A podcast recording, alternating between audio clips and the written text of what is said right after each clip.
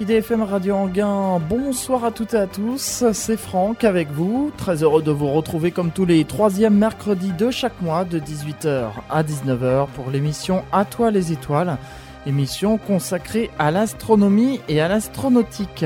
La marraine d'Atoile les Étoiles, Daniel Brio, astronome à l'Observatoire de Paris, et le parrain d'Atoile les Étoiles, Jean-François Pellerin, journaliste scientifique, ainsi que moi-même, Franck, vous souhaitons la bienvenue pour cette dernière émission de l'année 2015, puisque nous sommes en décembre.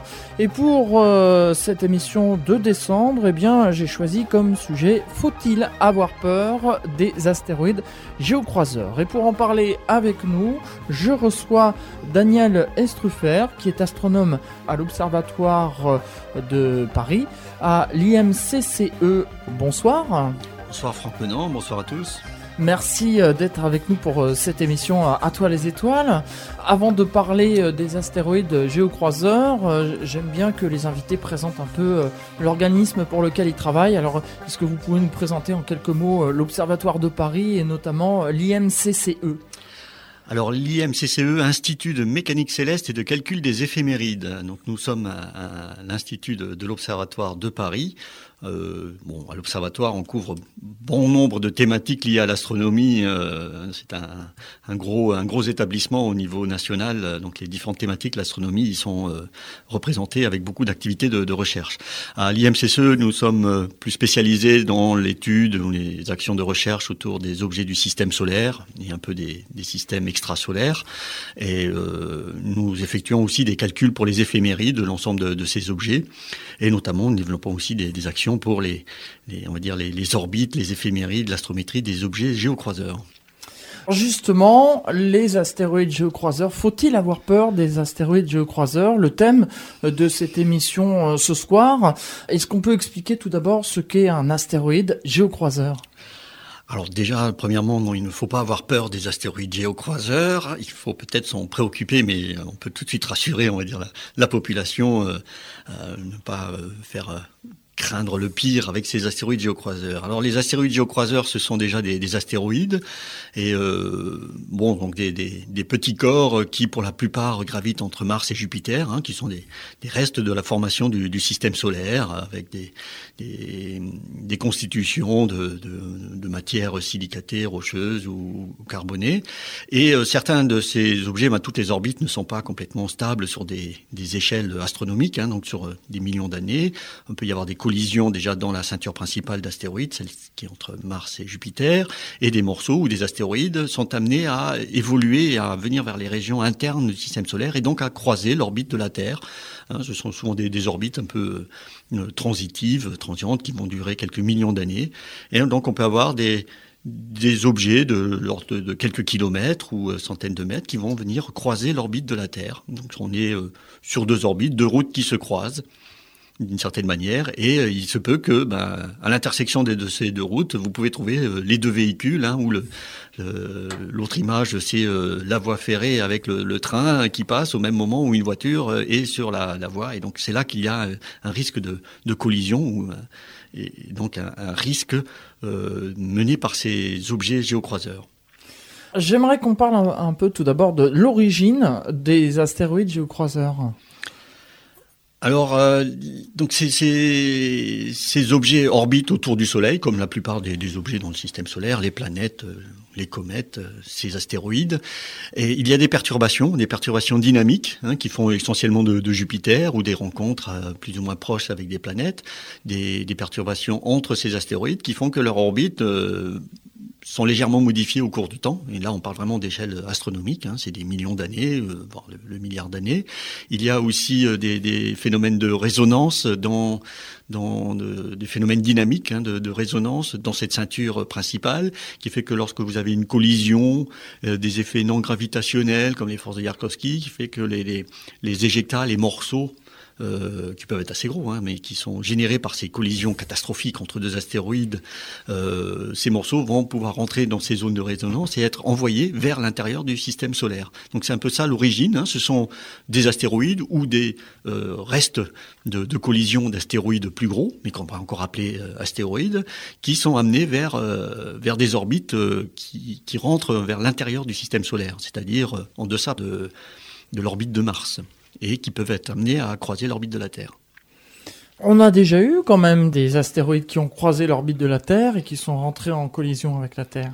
Ah oui, on en a régulièrement d'une certaine manière. Euh, après, euh, on va parler un peu plus tard des détails. Euh, actuellement, on dit qu'il y a à peu près 30 000 tonnes de, de matière extraterrestre qui tombent sur la Terre par an. Hein, c'est 30 000 tonnes. Euh, alors, pour beaucoup, ça va peut être des, des, micrométéorites, hein, donc quelque chose euh, qui va être euh, très petit, de l'ordre du gramme, et puis ça peut être des, objets plus gros. Bien sûr, on a aussi des, preuves de... On dit qu'il ne faut pas avoir peur des, des astéroïdes géocroiseurs, mais ceci dit, il y a bien un risque réel de collision et on, a des preuves de, collision. Les cratères sur Terre qu'on qu voit encore par exemple, bon, j'ai pu voir récemment le, cratère en Arizona, météore cratère, il fait à peu près un kilomètre, euh, un peu plus d'un kilomètre, 1,2 kilomètre, et, bien son origine est bien liée à un impact d'un astéroïde avec la Terre il y a quelques dizaines de milliers d'années, hein, et donc en, gros. Euh, on a une, une, règle, la taille du cratère est à peu près le diamètre hein, de ce cratère est à peu près 20 fois la taille de, de, de l'astéroïde qui est venu percuter euh, le sol. Euh, donc c'était un, objet d'à peu près 50 euh, mètres, mais avec un cœur métallique hein, qui est venu entrer en collision avec la Terre et qui a traversé l'atmosphère, qui a perdu un peu de masse certes, mais il en restait assez, surtout avec ce cœur métallique, pour donner un impact et créer un, cratère d'à peu près 1 km Et bien sûr, c'est pas en étant au bord de ce cratère qu'on est complètement protégé. Les températures et les vents sont encore très importants pour détruire vouloir brûler ou détruire des ou créer des, dégâts très importants à plusieurs kilomètres à la ronde. Donc ça, ce sont des, preuves euh, d'impact qu'il y a pu avoir au cours du temps. Hein. Vous avez aussi l'astroblème en France, l'astroblème de Rochechouart, avec un, un, impact encore plus grand.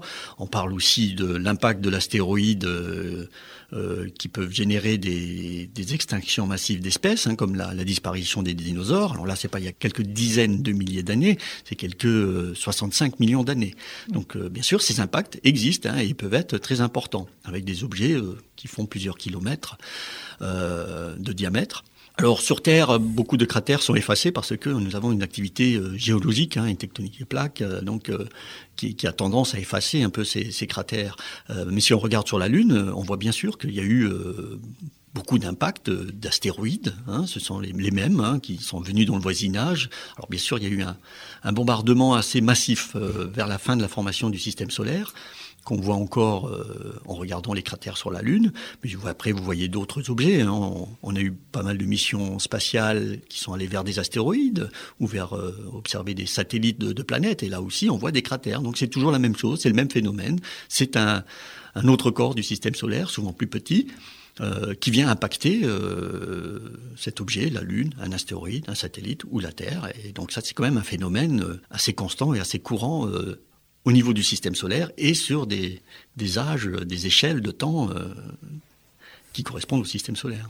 À la différence que sur la Lune et, les astéroïdes, les cratères d'impact que l'on voit, sur la Terre, vous l'avez dit, c'était effacé par l'érosion, par les tectoniques de plaques. En revanche, sur les autres planètes, ça reste oui, ça reste. Et d'ailleurs, c'est même un, une, méthode. Après, on va pouvoir compter. Alors, je suis pas spécialiste, mais euh, vous avez des, laboratoires qui sont bien sûr spécialistes là-dedans. On peut compter le nombre de cratères euh, sur une surface par unité de surface, et ça vous donne une, indication euh, de, l'âge de la surface. Hein. Donc, si la surface est, très lisse, elle est très fraîche. Et si elle est très cratérisée, avec des cratères qui tombent les uns sur les autres, ça donne une indication que cette surface est déjà plus ancienne.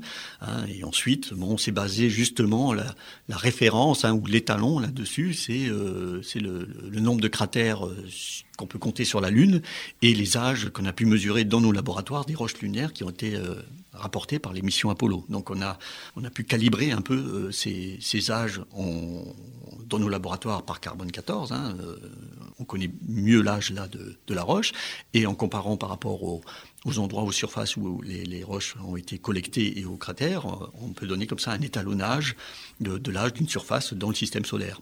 Le carbone 14, on explique comment vous procédez pour la datation au carbone 14 Alors en quelques mots, avec le, risque que je peux quand même dire des, bêtises plus ou moins importantes, mais donc c'est un, des principes de, datation assez euh, classiques de euh, radioactive decay. Donc euh, il y a des, transitions radioactives qui font que par exemple on va mesurer le, taux de, carbone 14 par rapport à un taux de carbone 16, ou c'est une évolution on va dire chimique de, ces composants, et donc on, on mesure mesurant les, taux relatifs, on arrive à déterminer des, âges, euh, puisque après, bien sûr, hein, ces, matériaux radioactifs, on connaît euh, l'âge, la demi-vie de, chaque molécule, et c'est à partir de là qu'on peut remonter à, des âges en mesurant le carbone 14 ou d'autres éléments isotopiques. Hein. Il n'y a pas que le, carbone. C'est vraiment de la chimie pure, en fait, en quelque sorte. Hein.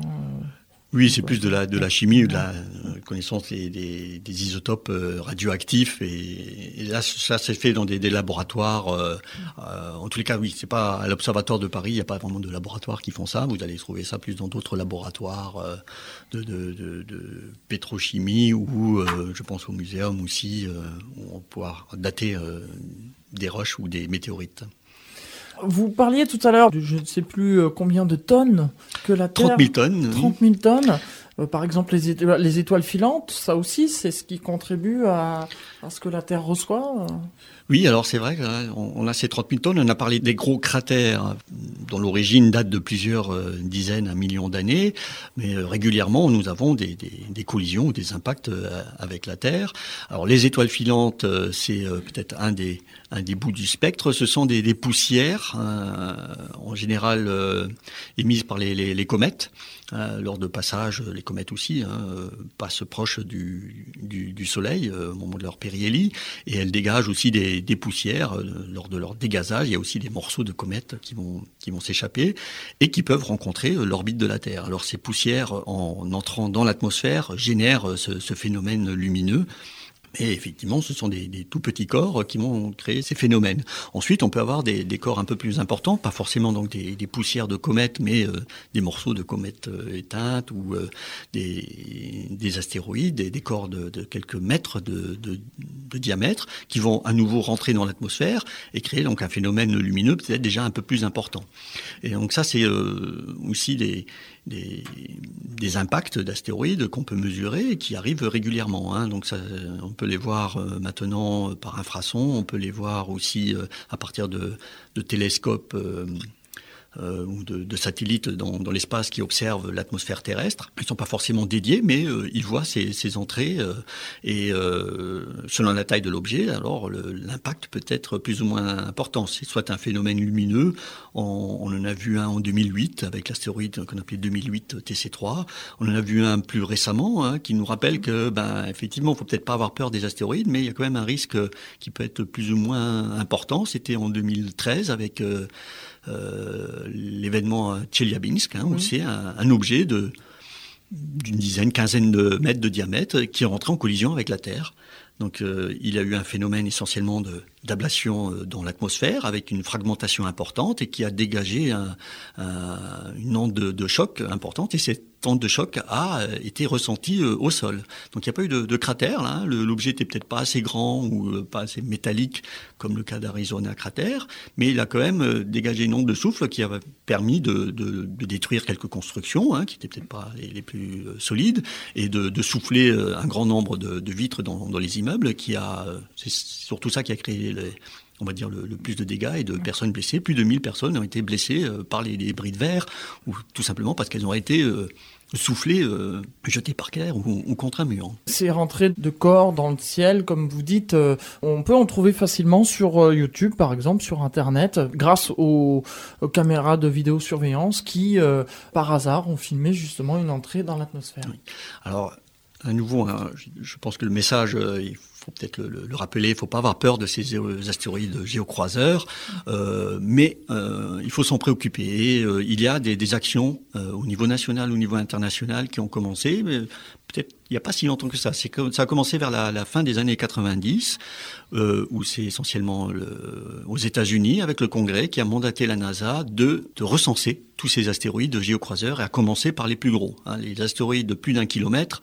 Maintenant, on pense les avoir euh, tous détectés, les connaître. Et bien les connaître tous, on a fait des mesures d'orbite, et nous, à l'IMCCE, nous travaillons aussi sur ces aspects-là, qui font que on connaît bien les orbites et de la Terre et de ces astéroïdes, et on peut dire que dans les 100 ans à venir, il n'y a aucun risque de, collision. Donc euh, ces, grandes catastrophes d'extinction massive, elles sont plutôt écartées pour les 100 ans à venir. Après, il faudra qu'on continue à suivre ces objets et on, on affinera encore leur, leurs orbites.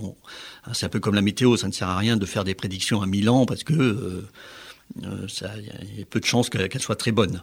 Mais euh, pour les 100 ans à venir, et euh, on peut donc espérer pour la suite, il n'y a pas de, gros risques. Mais pour les autres objets un peu plus petits, donc là, on continue à travailler, à œuvrer sur le, va dire, l'environnement spatial de la Terre, à bien connaître cet environnement, à détecter tous ces objets et à pouvoir prédire leurs orbites et les, les risques d'impact.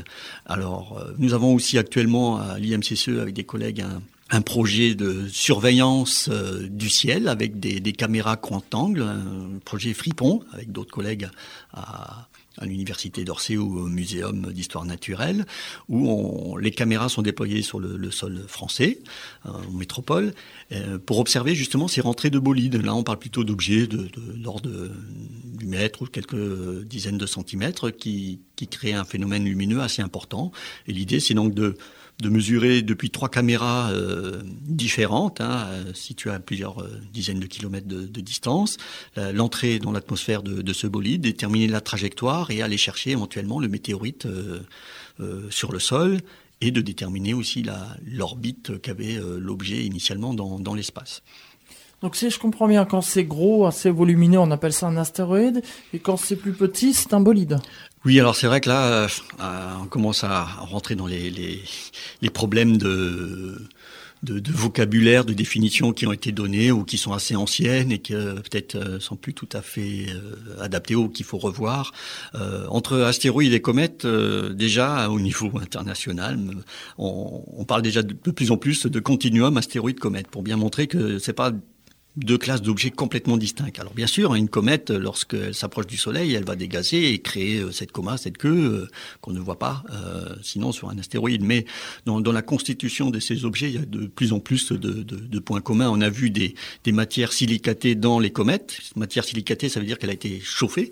Donc, alors qu'auparavant, on pensait que bah, une comète, c'est, euh, ça a été créé dans les régions les plus lointaines euh, du système solaire et donc les plus froides. Et il peut pas y avoir de, matière silicatée. Eh bien non, hein, c'est un, mélange. Alors bien sûr, il y a beaucoup de glace ou de volatiles, mais euh, il y a aussi des matières euh, qui ont été créées dans des régions plus internes euh, du Soleil. Donc c'est un mélange aussi bien pour les comètes que pour les astéroïdes. Où on voit maintenant des, activités dans, ces astéroïdes où on peut supposer que ben, il peut y avoir aussi euh, des, volatiles euh, dans les euh, les, couches inférieures hein, de, ces objets, mais qui sont protégés donc des rayonnements et du, soleil. On a vu par exemple sur Cérès, hein, découvert encore récemment avec Herschel, qu'il y avait ben, du, des, des dégazages des vapeurs d'eau qui, qui, qui originaient de, de Cérès. Et là, avec la mission Dawn, on voit bien qu'il y a aussi des, sur le sol hein, des, des, des, matériaux qui seraient le reste aussi de, de ces dégazages. Euh, on peut donc supposer qu'il y a aussi de la, de. Donc ça, c'est déjà pour le, le continuum astéroïde-comète. Et ensuite, euh, effectivement, on a euh, un peu de, de, vocabulaire. On dit que alors déjà un astéroïde, c'est un objet qu'on a découvert et qui en orbite euh, autour du Soleil. Alors qu'après on va parler de bolide, c'est un autre objet qu'on n'aura peut-être pas découvert auparavant en orbite autour du Soleil, mais qu'on voit ou qu'on découvre alors qu'il rentre dans l'atmosphère. Et c'est là que se, crée ce, phénomène lumineux. C'est pour ça qu'on qu le voit. Et, et, effectivement, ces objets-là font en général euh, plusieurs centimètres à, plusieurs mètres. Euh, il y a une, une séparation à de l'ordre de, ça peut être 3 ou 5 mètres, on va plutôt parler d'astéroïdes et en deçà de météoroïdes. Alors un météoroïde, donc ça serait un objet, un, un astéroïde qui ferait à peu près moins de 5 mètres. Et ce météoroïde, éventuellement, peut rentrer dans l'atmosphère comme un astéroïde. Et euh, lorsqu'il rentre dans l'atmosphère, alors là, ça crée un phénomène lumineux euh, qu'on appellera un météore mais d'ailleurs tout phénomène lumineux dans, dans le ciel peut s'appeler un météore, mais celui-ci en particulier, donc une étoile filante ou un bolide qui rentre dans l'atmosphère, on va appeler ça un météore. Et si en plus il reste de la matière euh, à la fin de, de, de tout ce processus, orbite autour du Soleil, rencontre avec la Terre, passage dans l'atmosphère avec perte de masse, s'il reste encore du matériau qui vient toucher le, le, sol, on appellera ça un ou une météorite. encore. en plus, les deux genres sont acceptés, c'est pas pour faciliter la, la chose.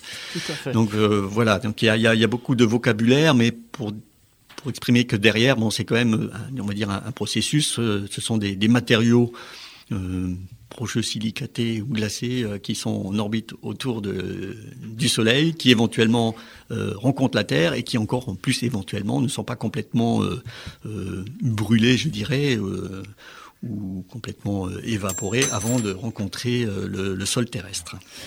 Eh bien, restez avec nous puisque dans quelques instants, on se retrouve pour la suite de cette émission. On parle toujours euh, donc des astéroïdes géocroiseurs. On parlera notamment du programme, de calcul de trajectoire. Mais auparavant, on va marquer une pause musicale. On se retrouve juste après pour la suite de cette émission. À toi les étoiles. À tout de suite.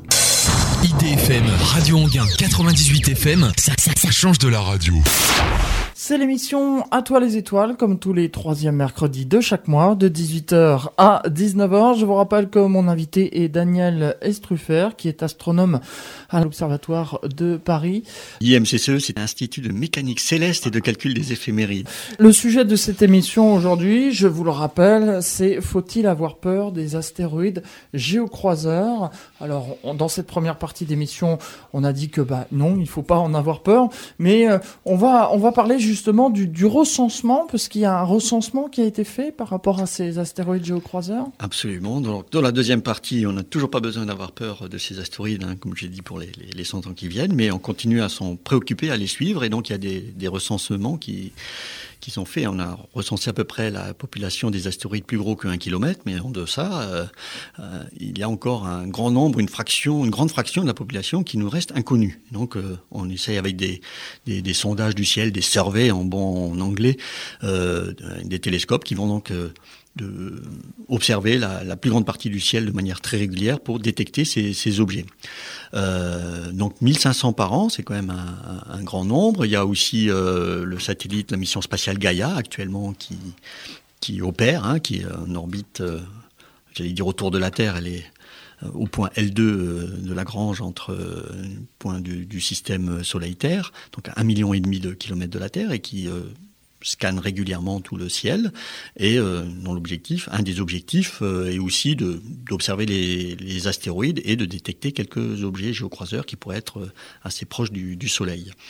Il y a encore d'autres programmes de détection de, ces objets et on essaye bien sûr de, pouvoir les, les, détecter et ensuite de, de, les suivre. Alors il y a aussi un programme d'observation sol en accompagnement, ça ça se fait beaucoup avec une grande contribution d'astronomes, y compris d'astronomes amateurs euh, confirmés. Euh, il y a aussi, j'en avais évoqué le, projet euh, Fripon d'observation de, de, bolides là, hein, donc on n'observe plus les, astéroïdes alors qu'ils sont encore, euh, euh, on va dire loin de l'atmosphère terrestre, mais on observe euh, ces, objets alors qu'ils rentrent dans l'atmosphère terrestre. Et il y a aussi presque une anecdote, mais un point assez intéressant de, de, de, remarquer, c'est le nombre de météorites qui ont été collectés euh, sur le territoire français au 19e siècle, et euh, la même chose, hein, le même recensement au, 20e siècle, et on voit qu'on a au 20e siècle à peu près trois fois moins de, de météorites euh, qui ont été euh, collectées, je crois qu'il y en avait de mémoire à peu près 45 au 19e, et trois fois moins au 20e, on peut se demander pourquoi.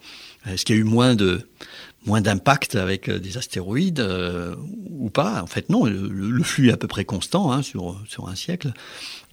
Mais en revanche, c'est le, mode de vie qui, a changé. On était euh, dans des modes de vie beaucoup plus ruraux. Euh, il y avait beaucoup moins de pollution lumineuse. On voyait beaucoup plus de, de phénomènes dans, dans, le ciel et donc euh, les la population, surtout les agriculteurs, voyaient bien plus de, météorites sur leur sol qu'ils apportaient après aux, scientifiques. Donc là aussi, c'est pour montrer qu'en fait, d'une certaine manière, on a perdu un peu. Hein. On avait peut-être plus de connaissances, au moins en recensement, il y, a, il y a encore quelques siècles.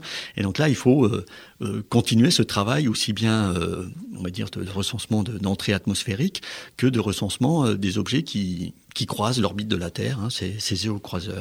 Donc euh, beaucoup de choses se, font là. On avait évoqué que ben, aux États-Unis, il y a eu un, grand projet hein, avec un, mandat du Congrès euh, à la NASA qui avait été donné pour détecter tous les objets plus grands qu'un kilomètre. Maintenant, ça a été renouvelé pour aller chercher euh, tous les objets plus grands que 140 mètres parce que un objet de, plus de 140 mètres, hein, rappelez-vous, peut créer un cratère d'à peu près 20 fois sa taille. Et au-delà du cratère, hein, vous avez des températures et des pressions, des, niveaux PS euh, euh, qui vont être importants, donc avec euh, des, risques de destruction ou des risques socio-économiques importants, sans parler de, de, risques létaux si ça tombe proche d'une ville. donc là, ça vous fait quand même un, un, risque au niveau au moins régional, voire continental. Donc là, on est quand même dans cette phase-là où il faut encore recenser ces, objets. Et au niveau de l'Europe aussi, depuis quelques années, donc l'Europe développe des, programmes qui s'appelle euh, Space Situational Awareness, aussi d'environnement spatial de la Terre, où on va travailler aussi à euh, collecter un peu euh, tous ces objets, à calculer leurs orbites et leurs risques d'impact. Au niveau européen, on, est, on a la chance de travailler dans un consortium européen avec d'autres laboratoires, en particulier avec Astrium, qui est le meneur du, projet auprès de, l'Europe, avec un projet qui s'appelle NEO Shield, de mitigation aussi de, risques, en particulier on étudie des, projets de mission spatiale qui pourraient dévier l'orbite d'un astéroïde. Euh, effectivement, donc on, a, on voit bien qu'il y a un risque. Le risque n'est pas nul. Il n'est peut-être pas euh, le, risque d'extinction massive d'espèces, lui, il est écarté pour les, centaines années à venir. Mais d'autres événements comme celui de Chelyabinsk ou autres peut-être un peu plus euh, importants même continuent à, être présents, à exister. Et donc, si l'objet était assez gros montrer euh, des gros risques euh, en termes de d'énergie d'impact. Euh, une des solutions pour éviter ce risque ou mitiguer ce risque est de dévier légèrement l'orbite de, l'objet, de faire en sorte ben, qu'il croise toujours l'orbite de la Terre, mais soit avant, soit après le passage de la Terre à cet endroit. En général, on va le... collision. pour éviter une collision. Hein. C'est toujours la même image. Euh, vous avez les deux routes, elles se croisent. C'est pas parce que deux routes se croisent qu'il y a forcément un accident au croisement. Hein. Mais donc euh, nous, ce qu'on veut, c'est éviter le, passage au croisement de la Terre et de l'astéroïde en même temps. Donc on va accélérer l'astéroïde. C'est ce qu'il y a en général euh, d'un peu plus simple. Comme ça, il passe à plusieurs dizaines de milliers de kilomètres de la Terre et voilà, il n'y a plus de risque. Hein, pour dire qu'on a régulièrement des astéroïdes qui passent. Bah, à une distance lunaire de la Terre, ou même à moins d'une distance lunaire de la Terre, ou voire même à quelques dizaines de milliers de kilomètres. Euh, dizaines de milliers de kilomètres, euh, c'est pas beaucoup, c'est la banlieue, hein, c'est euh, les, orbites des géostationnaires, hein, qu'on utilise quand même de manière très régulière, aussi bien pour les télécommunications, je ne sais pas si cette radio va utiliser des, ondes sur les, les géostationnaires, mais bon, voilà, c'est pour dire que c'est notre banlieue, il y a des astéroïdes qui viennent à cette distance-là. Donc pas de risque d'impact du tout avec la Terre, mais c'est juste pour montrer qu'ils sont quand même, euh, ils passent très proches. Alors, ce qu'on appelle les géostationnaires, ce sont euh, les satellites hein, qui, qui, sont voilà. Oui, donc des satellites artificiels, qu'on met à cette euh, distance-là, parce que les, les hein, la mécanique céleste montre que lorsqu'il est à 36 000 km de la surface de la Terre, en fait, sa période de, de révolution de, autour de la Terre est de 24 heures. Et ben, ça tombe bien, puisque c'est la, la, durée de la période de rotation de la Terre, et donc il reste toujours au-dessus de, du, de la même, du même endroit géolocalisé euh, sur la Terre. Daniel Estruffer, vous êtes astronome à l'Observatoire de Paris, et puisque nous parlions des, astéroïdes géocroiseurs, alors vous avez dit tout à l'heure qu'il n'y avait pas de risque, mais est-ce qu'il peut y avoir par exemple un astéroïde qui peut être dévié de sa trajectoire, par exemple par l'influence de Jupiter qui attire les corps vers elle? Est-ce que tout d'un coup un astéroïde qui ne présente aucun risque pourrait par exemple demain, par une légère déviation de sa trajectoire, devenir menaçant? Ah, effectivement, les, les risques, est-ce qu'il n'y a pas de risque? Il y a toujours un risque, mais il est faible. Hein, euh, voilà, je pense que c'est ça le, le, message, de dire euh, il y a un risque, mais il est très faible et il faut les, les surveiller, ces objets. Alors, euh, ils sont bien sûr déviés de leur trajectoire par Jupiter ou autre, et c'est ce qui fait essentiellement, c'est ça le, le, le, phénomène physique qui va faire qu'ils vont venir vers la Terre. Ensuite, il y a encore d'autres perturbations, ne serait-ce qu'un passage avec la Terre fait que ben déjà ils vont avoir une autre déviation de, de leur trajectoire. Il y a aussi un autre phénomène euh, physique de force non gravitationnelle qu'on appelle l'effet Yarkovsky, hein, du nom de, de, personne. Euh, c'était d'ailleurs un, ingénieur qui avait euh, euh, imaginé cet effet. Donc c'est un, un, effet un peu comme la pression de radiation solaire qui va agir sur des objets de, de cette taille-là, de, de l'ordre du, du, kilomètre, et qui va modifier légèrement, mais continuellement leur leur orbite, hein, qui fait que ben éventuellement, ils peuvent aussi se, se rapprocher de, la Terre. Donc ça, c'est aussi un, phénomène qu'on étudie, hein, qui est vraiment euh, étudié maintenant dans nos laboratoires de, recherche, euh, qu'on essaye de, mieux comprendre, de mieux quantifier, voire de mieux modéliser. Et on veut aussi avoir des, tests de, suivi d'orbite euh, d'astéroïdes pour, pour mieux valider nos, nos modèles, parce que c'est une des incertitudes, on va dire, principales sur nos prédictions. Hein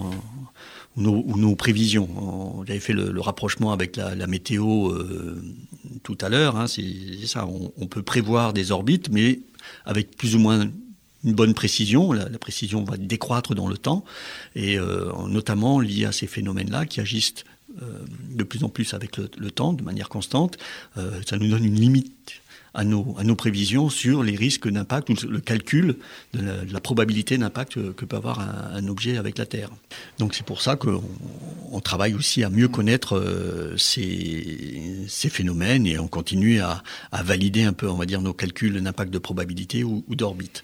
De la même manière, euh, j'ai parlé tout à l'heure du programme NEO Shield où on voudrait envoyer une mission test euh, pour tester nos capacités de, dévier un, astéroïde hein, qui ferait euh, plusieurs centaines de, mètres, euh, et donc éviter tout risque.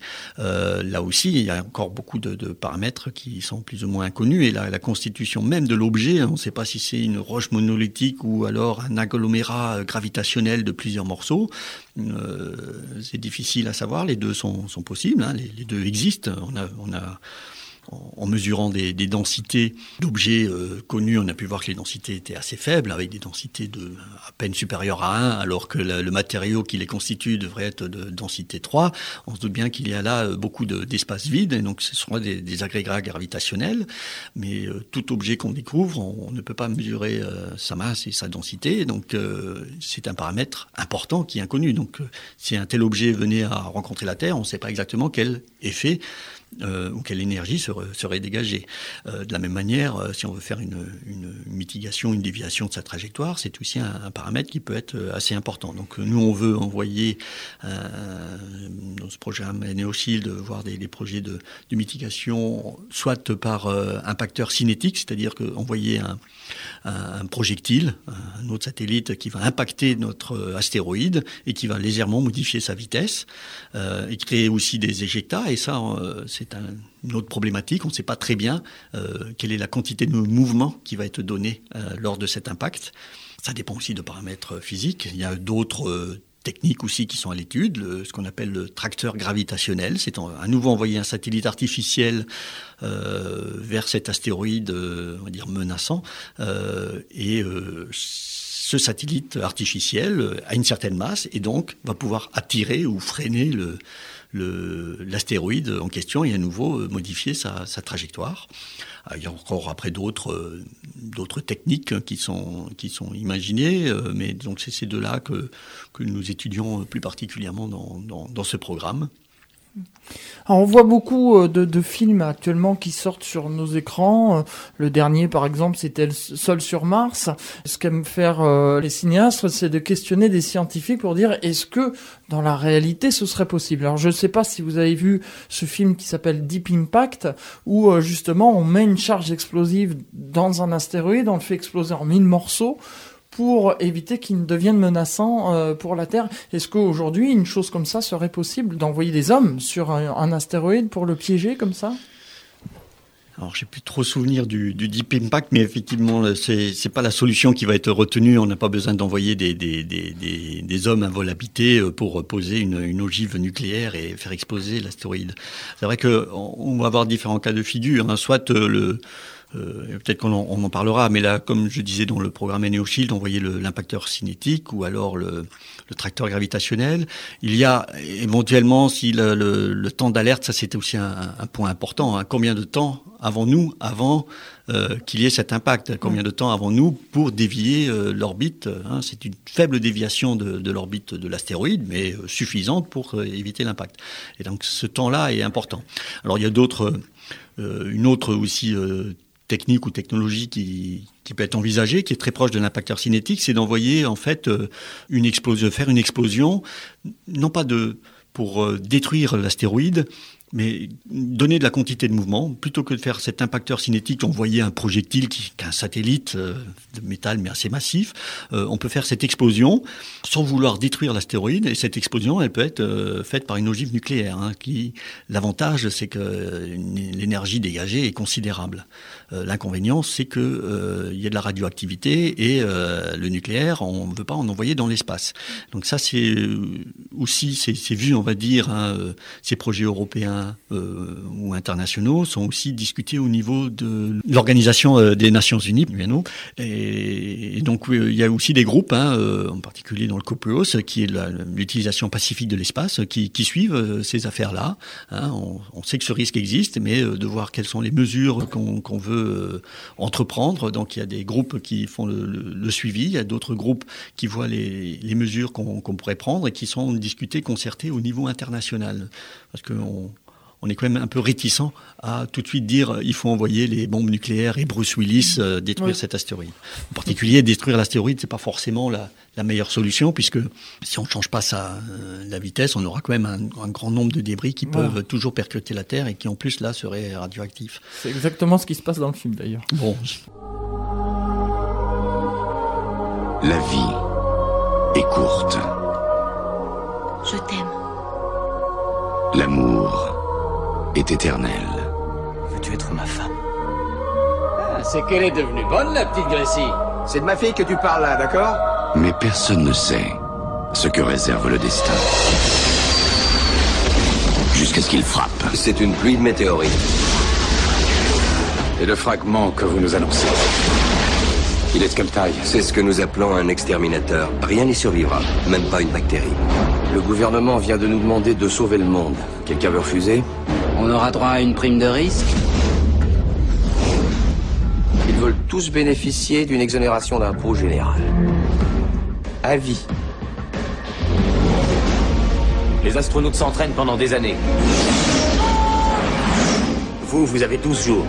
Vous n'avez jamais laissé tomber personne? Je ne renonce jamais, ça vous va?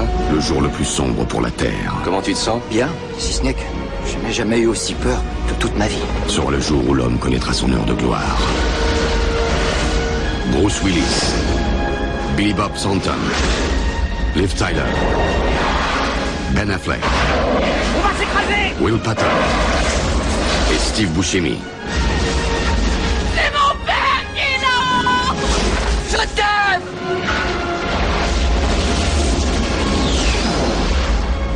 Armageddon.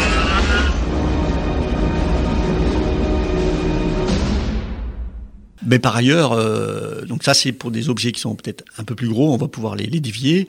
Euh, dans d'autres cas, ben, il suffit peut-être de les laisser tomber euh, sur le sol. Hein. On voit on a des bolides qui, tombent sur, sur Terre, et la majorité vont tomber sur des océans où on les, on les a même pas recensés, on les, on les voit pas. Euh, ça se voit aussi avec ces satellites de surveillance de la Terre. Il y a, il y a un grand nombre de, de, de, de, bolides qui rentrent sur Terre, où il y a eu encore un, petit cratère euh, qui a été euh, vu euh, au, Pérou, donc euh, dans des endroits assez désertiques. Hein, tous ne, c'est, bien un risque, mais euh, tous ne sont pas euh, euh, létaux, on va dire, pour la, la, la population. Euh, par ailleurs, je pense qu'il y a aussi une autre préoccupation qu'on peut avoir, c'est avec euh, ces surveys qui, viennent, qui augmentent, on parle aussi d'un, futur télescope, le LSST, qui ira observer jusqu'à des magnitudes, mais alors presque inimaginable actuellement, mais qui va venir très bientôt, dans quelques années. On parle d'aller jusqu'à la magnitude 24, voire 28. on va détecter de plus en plus de, ces objets. Je vous disais qu'on en voit encore là 1500 par an, ce qui paraît quand même assez énorme ça continue. Hein. On risque même d'en découvrir encore plus. Et de plus en plus, on va avoir ce cas de figure, à mon avis, qu'on avait vu en, 2008 avec l'astéroïde 2008 TC3. Donc là, c'était un astéroïde découvert dans un de ces surveys. Et premier calcul d'orbite dit ah, il va impacter la Terre dans 24 heures. Donc voilà, c'est euh, on vient de découvrir un astéroïde, on le suit, on calcule l'orbite, on prédit l'impact. Euh, effectivement, il a, il est, il est rentré dans l'atmosphère, il a créé aussi euh, une traînée et euh, même des météorites qui ont pu être récoltés dans le désert du Soudan. Hein, donc de plus en plus, on va avoir ce type de, phénomène où on va pouvoir prédire, découvrir un astéroïde et prédire son, sa collision avec la Terre, sans que ce soit forcément quelque chose de très risqué, mais ça sera aussi un, une des problématiques de savoir mais quel va être l'effet finalement. Est-ce que ça va être simplement encore un de ces bolides qui vont complètement se consumer, on va dire, dans, l'atmosphère, ou est-ce que ça va être un objet un peu plus résistant qui va pouvoir euh, venir et donner des météorites sur le sol, ou est-ce que ça peut être encore un, risque un peu plus important? Est-ce que ça va être dans une région désertique, ou est-ce qu'il y a des, des, probabilités que ça vienne vers une région un peu plus peuplée? Et, donc là, on peut aussi imaginer d'autres mesures, on va dire, de sécurité civile, mais en tous les cas de, de suivi de communication qui vont être euh, peut-être un peu plus importants parce que, tout simplement, on regarde un peu plus et on a une meilleure connaissance de, ces objets, de leur recensement. Restez avec nous, on parlera encore sur les minutes qui restent des astéroïdes géocroiseurs, mais auparavant on va s'interrompre une nouvelle fois pour une pause musicale. On se retrouve juste après pour la suite et la fin de cette émission. A tout de suite. En Ile-de-France, en Ile-de-France, vous écoutez IDFM, la plus francilienne des radios. Sur 98 FM. Dernière partie de cette émission À toi les étoiles. Je vous rappelle que notre invité est Daniel Estruffer, qui est astronome à l'Observatoire de Paris. IMCCE, c'est l'Institut de mécanique céleste et de calcul des éphémérides. Et je vous rappelle que le thème de cette émission est Faut-il avoir peur des astéroïdes géocroiseurs? Alors on vous a donné euh, déjà pas mal de réponses dans ces deux premières parties de cette émission euh, À toi les étoiles. Et je rassure pour celles et ceux qui viennent de nous rejoindre, non, il faut pas en avoir peur, même comme a dit notre invité, euh, si le risque zéro n'existe pas. Pour terminer cette émission, Qu'est-ce que vous souhaiteriez euh, aborder comme sujet qu'on n'a pas encore abordé euh ah, c'est vrai que le, peut-être la, prise de conscience, alors euh, on voit qu'il y a un intérêt, on va dire, du, public général pour ce qui se passe dans, l'espace, hein, et ça c'est très intéressant, avec cette prise de conscience que le risque ben, zéro n'existe pas, qu'il y a bien un risque euh, d'impact de ces objets, euh, astéroïdes géocroiseurs, et que c'est un, risque un peu qui, ressemble au risque naturel, et que euh, ça rentre dans les, la thématique des risques de l'environnement spatial de la Terre, aussi bien que les débris spatiaux, c'est-à-dire les, débris artificiels, hein, qui sont aussi un risque socio-économique, aussi bien pour nos satellites que éventuellement des retombées. Hein. il y en a encore une euh, récente là, euh, aussi bien que l'autre phénomène qui rentre dans la même rubrique là de Space Situational Awareness, qui est la météo de l'espace. Donc là, ce sont les, effets euh, physiques de l'environnement entre le, Soleil, euh, les relations Soleil-Terre, hein, où vous avez des, avec des irruptions solaires, euh, des effets qui peuvent intervenir soit sur nos satellites artificiels, soit carrément sur, sur la Terre elle-même, sur la population ou la, vie économique sur la Terre. Donc ça, c'est un peu les, trois rubriques qui sont regroupés au, sein du SSA au niveau européen. Et nous, à, l'IMCCE en particulier, à l'Observatoire de Paris, euh, nous avons différents groupes qui travaillent là-dessus. À l'IMCCE, nous travaillons en particulier sur les, calculs d'orbite qui vont être dédiés pour euh, ces objets, aussi bien pour les débris spatiaux que les, essaims météoritiques ou les, astéroïdes géocroiseurs, euh, avec un, pôle qu'on appelle le, le le pôle PODET pour la dynamique de l'environnement terrestre. Hein, donc c'est vraiment lié à la, à la dynamique de, de, ces objets avec les, les, calculs euh, adaptés et peut-être euh, aussi, comme on parle de risque, il vaut mieux euh, faire des calculs en parallèle avec des modèles un peu différents pour valider l'ensemble des, des, calculs qui sont faits par ailleurs, aussi bien par nos collègues à la NASA, aux USA, ou des collègues avec un, groupe très, très en pointe aussi en Italie, à l'université de Pise, et avec des, apports qu'on peut faire au niveau européen dans le cadre du, SSA, Space Situational Awareness. Et donc là, on compte aussi un peu, hein, on a différents laboratoires au niveau français. Et, euh, qui travaillent sur ces différents aspects. Donc, euh, je pense que la, France est, très forte sur, euh, ces différentes thématiques et qu'il faut qu'on puisse poursuivre et à développer nos recherches et à développer des, outils et des, services adaptés à ces cas de figure. Sur les recherches euh, d'astéroïdes géocroiseurs, donc on, parlait euh, auparavant, avant, cette pause musicale, d'éventuelles collisions, et vous, vous disiez que euh, très souvent ça tombe dans l'océan. Est-ce que, par exemple, on pourrait, si un jour on découvre qu'un astéroïde géocroiseur va entrer en collision avec la Terre et va tomber sur une région. Est-ce qu'on peut vraiment savoir sur quelle région la, la Terre ça va tomber exactement? Alors après ça c'est un, un problème avec euh, des mesures physiques, il y a toujours une incertitude. Donc après le, ça dépend de différents paramètres, le temps que nous avons, la connaissance de l'orbite, euh, il nous faut assez de mesures astrométriques euh, séparées sur le temps pour avoir une bonne connaissance de l'orbite. Donc il y a toujours une incertitude. Alors on a cette incertitude va se traduire en général dans ces cas-là, ça va être une trace sur la Terre, un peu comme vous voyez pour les, pratiquement pour les éclipses. Hein. donc ça va, ça va être une zone plus ou moins grande, mais qui va couvrir une région longitude qui peut être assez importante. Alors il y a aussi euh, des réunions que nous tenons au niveau international euh, qui s'appelle la Planetary Difference Conference, qui vraiment est dédiée à, toutes les études liées à ce risque géocroiseur. Et en particulier, il y a des exercices de, mise en situation euh, tout à fait réalistes et euh, donc qu'on peut même retrouver maintenant sur Internet. Hein. Vous voyez des, exemples euh, de découverte d'un astéroïde, de calcul d'impact de probabilité, et on se met dans une situation où il y a un impact avec la Terre et vous voyez une zone très longue hein, qui recouvre pratiquement toutes les longitudes, mais pas toutes les latitudes. Et avec le temps, on va pouvoir affiner cette orbite et cette zone va euh, toujours euh, se restreindre. Mais euh, ça peut quand même être une zone d'incertitude qui peut être assez grande, au moins à un niveau régional, voire même à un niveau d'un pays euh, européen qui n'est pas, si grand.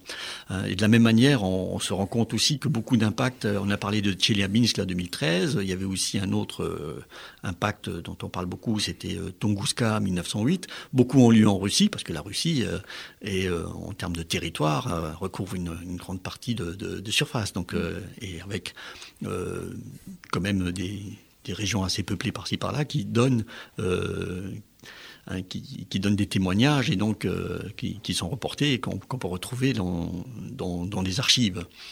Euh, mais oui, la, zone va y avoir une incertitude et ça fait partie un peu aussi de la, problématique, on va dire, de, de ces phénomènes. Hein, C'est de, de devoir communiquer avec des incertitudes. Et ça, c'est jamais évident de parler de risque et en plus d'incertitudes associées à ce risque.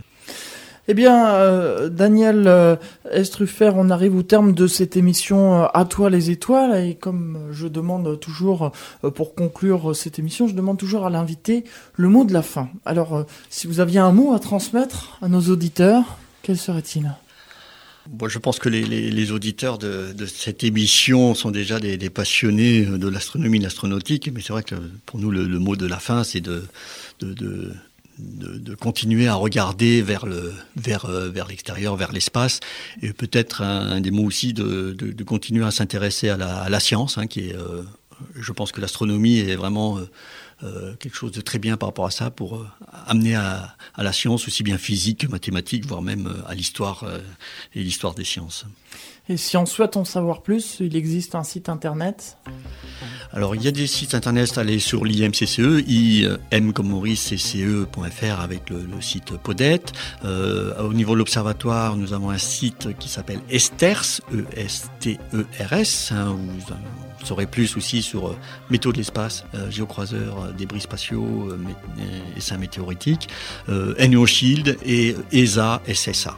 voilà, vous aurez là beaucoup de de pistes, euh, de points d'entrée pour en savoir plus euh, sur euh, ces objets, sur les actions qui sont menées, ce qui se fait aussi au niveau de l'ONU, ce qui se fait au niveau des, des USA.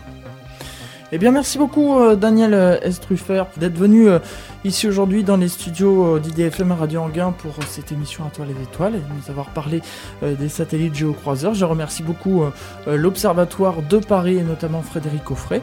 Et puis, je vous souhaite à toutes et à tous de passer d'excellentes fêtes de fin d'année. On se donne rendez-vous le troisième mercredi du mois de janvier 2016. Ce sera le mercredi 21 janvier 2016 de 18h à 19h pour la première émission à toi les étoiles de l'année 2016. Sur ce, passez de très bonnes fêtes de fin d'année, n'abusez pas des bonnes choses et rendez-vous l'année prochaine. Au revoir à toutes et à tous et merci de votre fidélité. Merci Franck et ma joyeuse fête à tous. Oh oh oh Joyeux Noël IDFM vous souhaite un joyeux Noël et une bonne année. IDFM 98 FM en Ile-de-France.